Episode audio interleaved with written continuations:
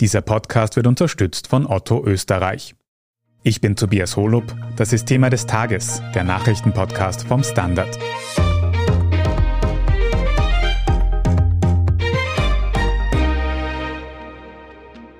Das Leben in Österreich wird immer teurer. Vom Wocheneinkauf bis zur Tankfüllung, die Inflation ist auf einem Jahrzehntehoch und ein Ende der Teuerung ist nicht in Sicht. Während man für sein Geld also laufend weniger bekommt, schauen Sparer ebenso durch die Finger. Denn Zinsen auf der Bank gibt es aktuell kaum zu holen. Wo kann man sein Geld in Krisenzeiten wie diesen also anlegen, um zumindest ein bisschen Gewinn zu machen? Wie hoch sind die Erfolgsaussichten und das Risiko bei Aktien, Immobilien, Krypto und Co? Und bis wann könnte sich die Lage am Geldmarkt wieder entspannen?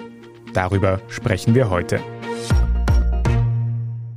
Bettina Pfluger, du beobachtest für den Standard, wie sich die Inflation und der umgangssprachliche Wert unseres Geldes entwickeln. Und da haben wir seit kurzem die Inflationszahlen für den vergangenen April. Wie schauen diese Zahlen aus und wie muss man das einordnen? Ja, so was wir jetzt gesehen haben, ist ein sehr deutlicher Sprung von März auf den April. Im März lag die Inflation bei 6,8 Prozent, jetzt stehen wir bei 7,2 Prozent. Zur Einordnung, so hoch wie jetzt war die Inflationsrate zuletzt im Oktober 1981. Wir sind also alle schon sehr lange mit einer Teuerung nicht in Berührung gekommen und schon gar nicht mit einer Teuerung diesen Ausmaßes. Was wir auch sehen, ist, dass sich die Preistreiber jetzt ein bisschen verändern. Bisher waren es ja die hohen Kosten für die Energie, Öl, Gas, die die Teuerung maßgeblich nach oben gezogen haben. Und für den jetzigen Monatsansprung sieht man schon sehr deutlich, dass auch die Nahrungsmittelpreise hier sehr bestimmend waren. Und damit natürlich genau die Dinge des täglichen Lebens. Das ist auch der Grund, warum wir jetzt alle die Inflation spüren und sie dadurch auch in aller Munde ist. Mhm. Fangen wir mal an mit diesem Sektor Verkehr und Energie, den du angesprochen hast. Wie hoch sind da die Preise gestiegen? Die Preise für Verkehr waren im April bereits um knapp 18 Prozent höher als noch vor einem Jahr. Da wirken sich vor allem die gestiegenen Kosten für Treibstoffpreise aus, die um knapp 50 Prozent höher sind als noch vor einem Jahr. Im Bereich Wohnen, Wasser, Energie sind die Preise im Schnitt 9,4 Prozent gestiegen. Das klingt nicht nach viel, da muss man sich aber die einzelnen Bereiche anschauen und dann sieht man, dass hier die Energie auch wieder sehr stark zum Tragen kommt. Die Haushaltsenergie ist im Schnitt um 28,8 Prozent gestiegen. Bei Gas war die Verteuerung mit 68,7 Prozent am deutlichsten. Strom ist mit etwas mehr als 8 Prozent teurer geworden. Und Lebensmittel ziehen jetzt auch an, hast du gesagt. Wie genau? Nahrungsmittelpreise und alkoholfreie Getränke sind ebenfalls im Preis gestiegen um etwas mehr als 8 Prozent. Mittlerweile haben auch Restaurants und Hotels ihre Preise um durchschnittlich 6,4 Prozent angepasst. Das sind also alles Bereiche, an denen wir diese Teuerung spüren. Und am deutlichsten sieht man diese Preisanstiege bei den täglichen und wöchentlichen Einkäufen. Da gibt's diesen Mikrowarenkorb, der immer berechnet wird, der sich überwiegend zusammensetzt aus Nahrungsmitteln, aber auch Tageszeitungen oder eben den Kaffee im Kaffeehaus. Und dieser tägliche Einkauf ist im Jahresvergleich um 7,7 Prozent teurer geworden. Einzelne Posten möchte ich da hervorheben, wie zum Beispiel Fleisch, das sich etwas mehr als 10 Prozent verteuert hat.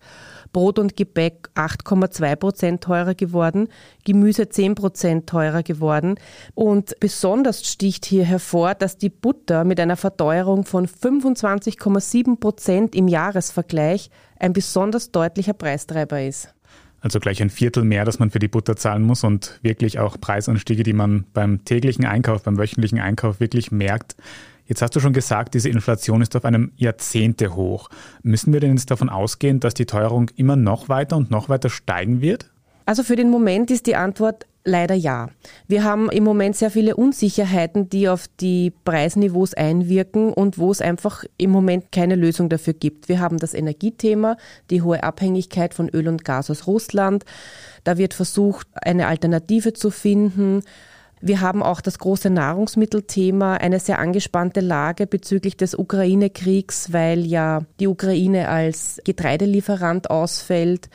Das merkt man in den Preisen für Brot. Das wird sich auch noch weiter deutlich machen bei Gütern wie Nudeln, die sich auch weiter verteuern werden. Hinzu kommt auch, das darf man nicht vergessen, die Behinderungen in den Lieferketten durch die Corona-Pandemie, die jetzt zum Beispiel ja in China wieder ein größeres Thema geworden ist mit dieser Zero-Covid-Politik. Da werden wir wieder auch Lieferkettenverzögerungen sehen, was dann auch wieder auf das Preisniveau durchschlagen wird. Also die vielen Krisen, die wir gerade haben, die auch zu diesen Teuerungen auf dem Weltmarkt beitragen und dadurch auch bei uns alles teurer werden lassen. Erik Frei, du analysierst für den Standard laufend die Weltwirtschaft und da hört man zuletzt immer öfter, dass um diese hohe Inflation zu bekämpfen, doch die Banken die Zinsen anheben sollten. Warum? Wie funktioniert das in der Praxis? Ja, da sind hier die Notenbanken, die Zentralbanken in Europa, die Europäische Zentralbank vor allem gefragt. Derzeit ist dieser Leitzinssatz schon seit langer Zeit auf Null. Das heißt, die Banken zumindest können sich Geld ausleihen, ohne dass sie Zinsen zahlen. Das macht die Kreditaufnahme sehr einfach und sehr billig und ermutigt auch zu viel Kreditaufnahme. Wenn die EZB jetzt die Zinsen beginnt zu erhöhen, einerseits wird dann, wenn man dann Geld auf die Bank trägt, dann bekommt man wieder etwas Zinsen, dann wird der Geldverlust durch die Inflation nicht ganz so hoch werden, wobei noch immer hier eine Kluft übrig bleiben wird. Aber was noch wichtiger ist, durch höhere Zinsen wird die ganze Wirtschaftsleistung ein wenig gedämpft, das Wachstum gedämpft. Menschen borgen sich nicht mehr so viel Geld aus, um Immobilien zu kaufen, Unternehmen werden nicht mehr so viel investieren und dann sinkt auch die Nachfrage. Und wenn die Nachfrage sinkt, dann fehlt auch diese treibende Kraft, die die Inflation immer weiter hinaufbringt. Und auf diese Weise sind die Notenbanken der wichtigste Player, um eine Inflation zu bekämpfen und die Inflationsrate wieder herunterzubringen, dort wo sie laut den Statuten auch der Notenbank sein soll, nämlich bei zwei Prozent oder darunter. Im Moment ist sie in Österreich eben bei circa sieben Prozent, wie wir schon gehört haben. Wenn die Notenbanken jetzt aber so mächtig sind, was die Inflation angeht, könnten sie dann nicht überhaupt die Zinsen auf zum Beispiel 7% anheben? Und wenn wir dann eben etwa 7% Inflation hätten, dann gleichen sich die beiden quasi gegenseitig aus und wir verlieren zumindest kein Geld? Das klingt ganz super, zumindest wenn du Geld auf der Bank hast, aber hätte einen ganz großen Nachteil. Wenn jetzt die Zinsen sehr schnell von 0 auf 7 Prozent hinaufgehen würden, dann würde die Konjunktur zusammenbrechen. Dann würde kein Mensch mehr sich Geld ausborgen. Dann würden Unternehmen zusammenbrechen, die nämlich Kredite laufend haben oder auch Privathaushalte, die Kredite haben für Häuser und Wohnungen. Dann würde die Arbeitslosigkeit steigen. Dann hätten wir eine ganz, ganz tiefe Rezession. Das möchte die Notenbank verhindern. Und deshalb sagt sie, wir werden nicht die Zinsen mit einem Schlag erhöhen, sondern nur schrittweise. Was die Notenbanken immer wollen, ist, was eine sanfte Landung genannt wird, nämlich ein vorsichtiges Abkühlen der Wirtschaft ohne dass jetzt unbedingt das Wachstum völlig zusammenbricht. Das ist aber sehr schwierig und da ist immer das Problem, wenn man etwas zu spät beginnt, wie das jetzt der Fall sein dürfte, dann könnte es sein, dass sich das nicht mehr ausgeht. Dass man dann doch diese Zinsen viel, viel stärker erhöhen muss und dass es dann doch zumindest zu einer milden Rezession kommen muss, damit die Inflation wieder in den Griff kommt. Okay, also wir halten mal fest. Auf der einen Seite dürften die Zinsen auch weiterhin nicht extrem steigen. Auf der anderen Seite wird aber, wie wir auch schon gehört haben, alles immer teurer. Aber wird denn dann mein Geld, wenn es auf dem Konto liegt, nicht auch immer weniger wert quasi?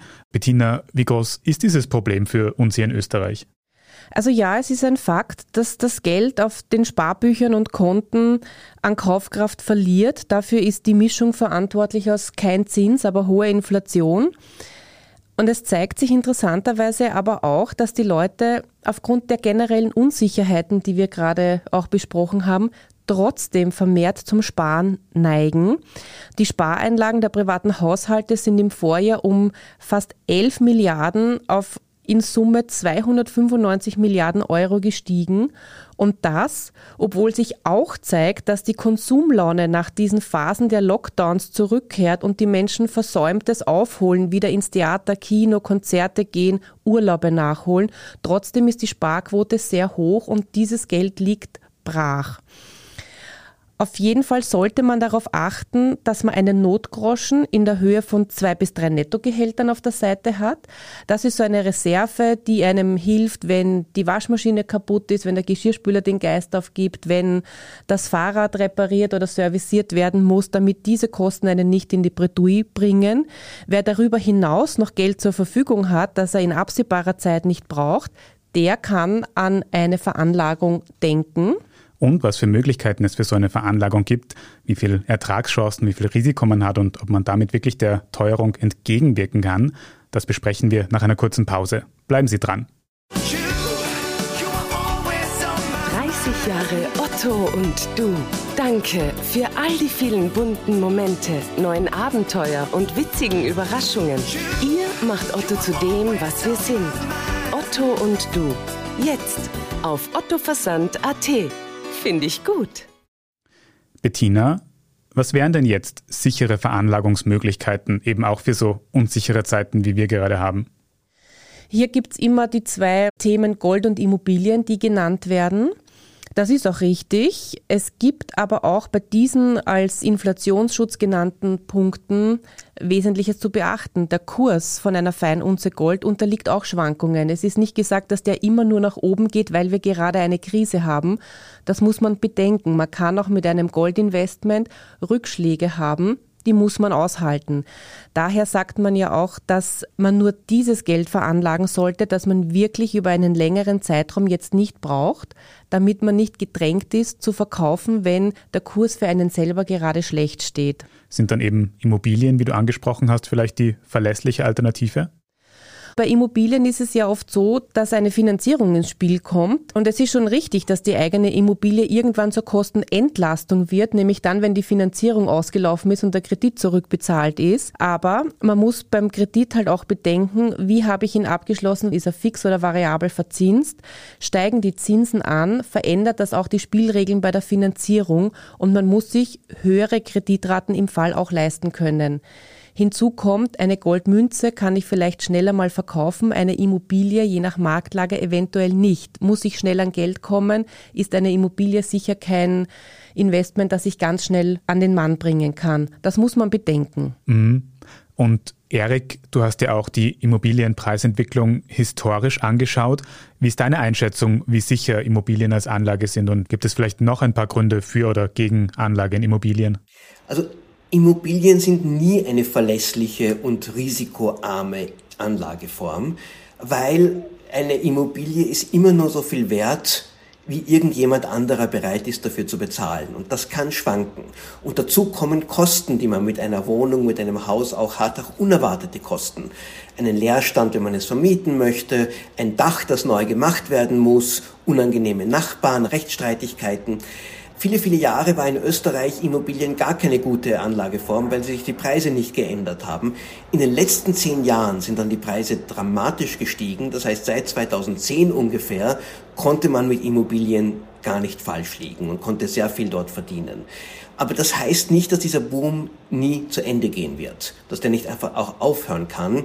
Wir haben das erlebt in den USA, in Großbritannien, in Spanien. Wenn einmal so eine Immobilienboom, vielleicht sogar eine Blase dann platzt, dann können die Leute auch sehr viel Geld verlieren.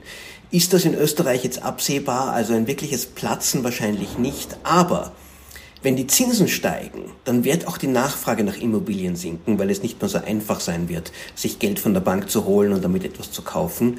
Und das könnte genau der Auslöser sein, dass die Preise im Immobilienmarkt zumindest nicht mehr steigen werden oder nicht mehr so schnell steigen werden. Das ist eine gute Nachricht für die, die noch keine Wohnung haben und eine suchen. Aber wenn man schon investiert hat und darauf gesetzt hat, vor allem, dass diese Preise einfach immer weiter, weiter steigen werden, dann könnte es natürlich jetzt im nächsten Jahr oder nächsten zwei Jahren da auch ein böses Erwachen geben. Also was ich von euren beiden Antworten mitnehme, ist, Immobilien sind vielleicht nicht die risikolosesten und auch definitiv nicht die flexibelsten Anlagemöglichkeiten. Bettina, was ist denn mit ganz klassisch auch Wertpapieren? Was gibt es da zu beachten, vielleicht eben auch für Finanzanfänger? Also hier gibt es mehrere Möglichkeiten. Für Neueinsteiger sind breit gestreute Fonds oder auch Fondssparpläne sicher ein guter Weg, um in dieses Feld zu starten. Diese Produkte investieren meist in mehrere Branchen und in mehrere Ländern. Man ist also wirklich breit aufgestellt. Die Variante der Sparpläne ermöglicht es auch jenen, die nur monatlich einen kleinen Betrag einzahlen können, etwas anzusparen, das in eine Veranlagung geht. Das können 20, 30, 50 Euro pro Monat sein, mit denen man schon beginnen kann. Und die Industrie hat auf alle Anforderungen mittlerweile reagiert. Man kann einen hohen Einmalbetrag reinlegen und dann monatlich dazu sparen. Man kann einmal was einzahlen und das Geld liegen lassen. Also es wird hier wirklich auch versucht, von beiden Seiten sich anzunähern, um die Produkte zu finden, wo die Leute sich auch trauen, mal in den Kapitalmarkt zu gehen. Wer es etwas risikoreicher haben möchte, kann sich auch selber einzelne Aktien kaufen und sein Portfolio selber zusammenzimmern. Aber auch hier sollte darauf geachtet werden, dass man nicht nur in eine Branche investiert, sondern unterschiedliche Bereiche in seinem Portfolio abbildet. Bei der Variante muss man natürlich auch sagen, dass man Schwankungen bei Einzeltiteln natürlich auch deutlicher zu sehen bekommt. Ein Beispiel ist hier der Verbund. Das Unternehmen macht derzeit wahnsinnig hohe Gewinne, weil die Energiekosten so hoch sind. Die Aussage vom Bundeskanzler Karl Nehammer, diese Übergewinne abschöpfen zu wollen, hat aber dazu geführt, dass das Papier an der Börse zuletzt bergab gegangen ist. Und solche Schwankungen muss man dann aushalten. Und hier wieder der Hinweis, daher langfristig denken und nicht in Einzeltitel kurz reingehen, um zu hoffen, man macht einen schnellen Gewinn. Das kann auch daneben gehen.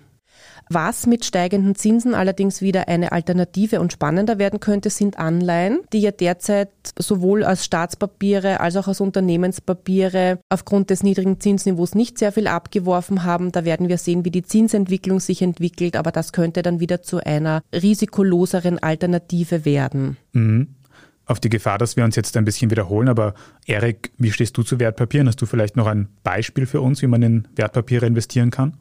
Ich habe zum Beispiel einen Fondssparplan, wo ich jedes Monat einen ganz bestimmten Betrag in einen sogenannten ETF, also einen Indexfonds investiere, der gekoppelt ist an den sogenannten MSCI World Index, der die gesamten Börsen der Welt beinhaltet, also ganz breit aufgestellt. Und indem ich es jedes Monat mache, in kleinen Stücken, tue ich auch zeitlich diversifizieren und das Risiko verringern.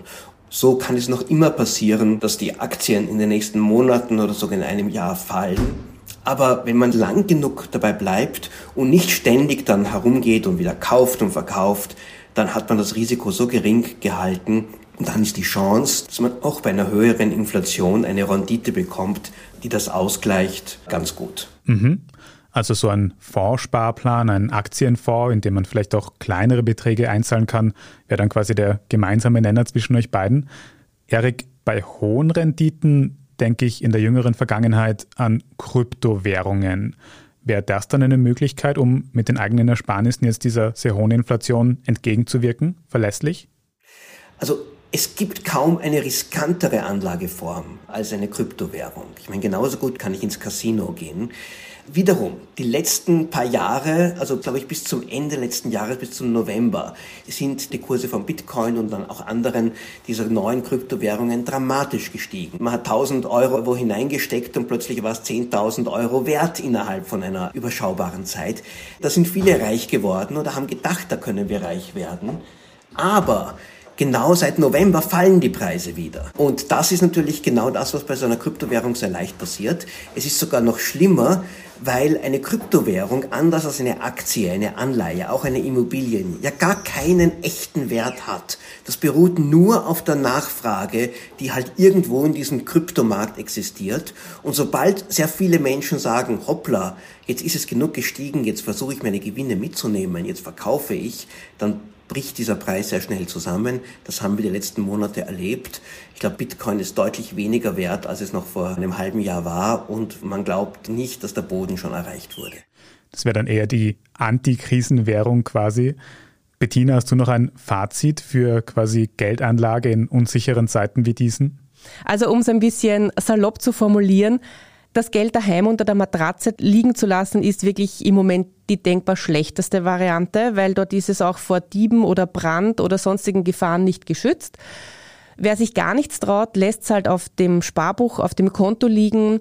Dort greift auch die Einlagensicherung für 100.000 Euro pro Person pro Konto. Wer mehr hat, kann vielleicht auch daran denken, das auf mehrere Banken aufzuteilen, um sein Vermögen zu schützen. Auf der Bank kriegt man zwar nichts dafür, aber es ist zumindest vor Diebstahl und Brand gesichert sozusagen. Und wer es ausprobieren möchte, kann ja mit kleineren Schritten in den Markt gehen, immer wieder mal was ausprobieren, vielleicht einen Sparplan, vielleicht eine Einzelaktie dazu und einfach darauf achten, das, was ich verstehe, was mir einleuchtet, ist wahrscheinlich auch ein guter Weg, wo ich mich in der Veranlagung wohlfühle.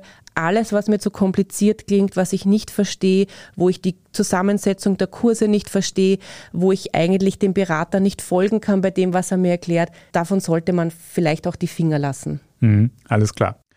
Erik, wie ist denn jetzt deine Gesamteinschätzung? Kann man aktuell in Zeiten von Krisen, von hoher Inflation, von niedrigen Zinsen mit solchen Anlagemöglichkeiten wirklich verhindern, dass das eigene Geld an Wert verliert? Ist das wirklich möglich? Ich glaube, es gibt Phasen, in denen man den Wert seines Vermögens nur sehr schwer erhalten kann. Und, das sind üblicherweise Phasen, wo die Inflation, wenn sie lange Zeit niedrig war, wenn sie dann beginnt zu steigen und damit wird das Geld weniger wert, aber die Zinsen erst langsam nachziehen, weil auch die Notenbanken hier vorsichtig sind, dann rutscht man hier in so eine Kluft hinein, wo fast unausweichlich man von seinem Geldvermögen einen Wertverlust hat und dann wahrscheinlich auch andere Anlageformen sehr schwer zu finden sind, die beides bieten, Sicherheit und den Erhalt des Wertes. Also wenn ich dann versuchen möchte, den Wert meines Geldes zu erhalten, muss ich viel größeres Risiko eingehen. Risiko heißt, ich kann gewinnen, aber ich kann genauso gut verlieren. Das war eine Phase, die man zum Beispiel in den 1970er Jahren hatten, als damals die Inflation hinaufgestiegen ist. Es hat sich dann gedreht. In den 1980er Jahren plötzlich sind die Zinsen dramatisch gestiegen und die Inflation ist zurückgegangen. Und dann gab es einige Jahre, wo man ohne jedes Risiko durch Geldanlage sehr viel verdienen konnte. Das hat sich dann auch noch einmal in den 90er Jahren wiederholt, in einer ganz bestimmten Phase. Im Moment sind wir im Gegenteil und ich glaube, ich kann nur jedem den Rat geben, man muss das akzeptieren. Es gibt halt Phasen, wo Vermögen nicht unbedingt wachsen, außer wenn man bereit ist, großes Risiko einzugehen, weil man so ein großes Vermögen hat. Aber für all die, die nur geringere Ersparnisse haben, da muss man einfach sagen, durchtauchen. Die nächsten paar Jahre wird dieses Geld, das man auf der hohen Kante hat, weniger wert werden. Das kann sich wieder ändern, das dürfte sich auch wieder ändern. Und es ist ja nicht immer gesagt, dass alles, was man sich erspart hat, immer im vollen Umfang erhalten bleibt. Menschen leben ja auch von Arbeitseinkommen und das ist die wichtigere Quelle, um sein Leben zu bestreiten. Kann man denn einschätzen, wann diese Zwischenphase zu Ende gehen könnte, wann es wieder einfacher werden könnte, aus dem eigenen Geld mehr herauszuholen? Das hängt ein bisschen davon ab, wie sich die Inflation weiterentwickelt und wie sich die Zinsen entwickeln. Aber ich könnte mir vorstellen, dass, sagen wir, ab dem Jahr 2024 die Situation nicht mehr so schlecht ist wie jetzt dass man dann, sagen wir, schon in der Lage ist, in neue, höher verzinste Anleihen zu investieren, die kein großes Risiko mit sich bringen, aber gleichzeitig die Inflation abdecken. Bloß die Prognose, die Inflation wird schon schnell bald wieder zurückgehen, die traue ich mich nicht zu machen. Das haben die Ökonomen und die Notenbanker im letzten Jahr schon die ganze Zeit gemacht und sie sind hier falsch gelegen. Eines der Realitäten ist, die Wirtschaftsentwicklungen lassen sich nicht alle voraussagen. Es gibt zwar ständig Prognosen, aber die sind letztlich auch ein Glücksspiel. Manche sind richtig und andere sind falsch.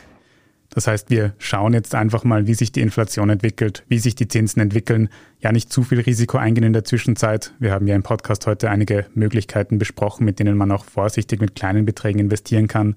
Vielen Dank für diese Tipps, Bettina Pfluger und Erik Frei. Gerne. Sehr gerne.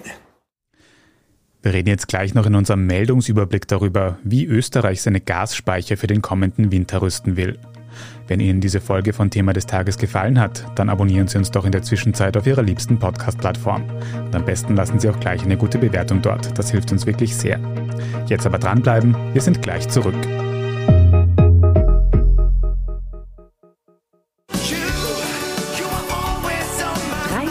Jahre Otto und du. Danke für all die vielen bunten Momente, neuen Abenteuer und witzigen Überraschungen. Ihr macht Otto zu dem, was wir sind. Otto und du. Jetzt auf ottoversand.at. Finde ich gut. Und hier ist, was Sie heute sonst noch wissen müssen. Erstens, im ukrainischen Mariupol dürften sich weitere Soldatinnen ergeben haben, die bis zuletzt im Azov-Stahlwerk ausgeharrt haben. Fast 1000 ukrainische Soldaten und Soldatinnen haben sich dort nach russischen Angaben bereits ergeben. Gestern Dienstag war von rund 250 die Rede. Die hochrangigen Kommandeure des Azov-Regiments sollen sich demnach aber noch nicht ergeben haben. Die prorussischen Separatisten in der Ostukraine erklärten nun, die ukrainischen Soldatinnen sollen vor ein Gericht gestellt werden. Von ukrainischer Seite gibt es für diese Angaben zu Redaktionsschluss dieses Podcasts noch keine Bestätigung. Zweitens, die österreichische Regierung hat heute Mittwoch ein Maßnahmenpaket für die Gasspeichernutzung beschlossen. Demnach müssen auch bisher ungenutzte Speicherkapazitäten für die Einlagerung von Gas genutzt werden, sodass die Speicherstände im kommenden Winter mindestens 80 Prozent betragen und bei einem Gaslieferstopp rund zwei Wintermonate abdecken können. Außerdem sollen andere Bezugsländer außer Russland genutzt werden, sodass der Anteil an russischem Gas in Österreich von 80 auf 70 Prozent sinkt. So plant Energieministerin Leonore Gewessler. Und drittens, die Weltwetterorganisation WMO hat in einem Bericht wichtige Indikatoren für den Klimawandel festgehalten. Da wäre etwa ein Temperaturanstieg von über einem Grad seit dem 19. Jahrhundert. Und auch die Ozeane werden immer wärmer. Darunter leiden viele Meereslebewesen wie etwa Korallen. Nicht zuletzt schmilzt nun auch das arktische Eis schneller, als es sich zurückbilden kann. Ähnlich schlecht schaut es für Gletscher aus. Die Pasterze in Österreich könnte laut ExpertInnen noch dieses Jahr in zwei Teile zerfallen. Die WMO empfiehlt aber auch Werkzeuge gegen den Klimawandel, so etwa ein Ausbauen von weltweiten Wetterfrühwarnsystemen und natürlich ein Verringern von Emissionen wie CO2. Mehr Infos über den WMO-Bericht zum Klimawandel finden Sie auf der Standard.at. Dort lesen Sie auch alles weitere zum aktuellen Weltgeschehen. Falls Sie Feedback für uns haben, dann schicken Sie das gerne an podcast.derstandard.at. Wenn Sie unsere journalistische Arbeit unterstützen möchten, dann können Sie das zum Beispiel mit einem Standard-Abo tun oder mit einem Premium-Abo auf Apple Podcasts. Vielen Dank für jede Unterstützung. Ich bin Tobias Holub, Baba und bis zum nächsten Mal.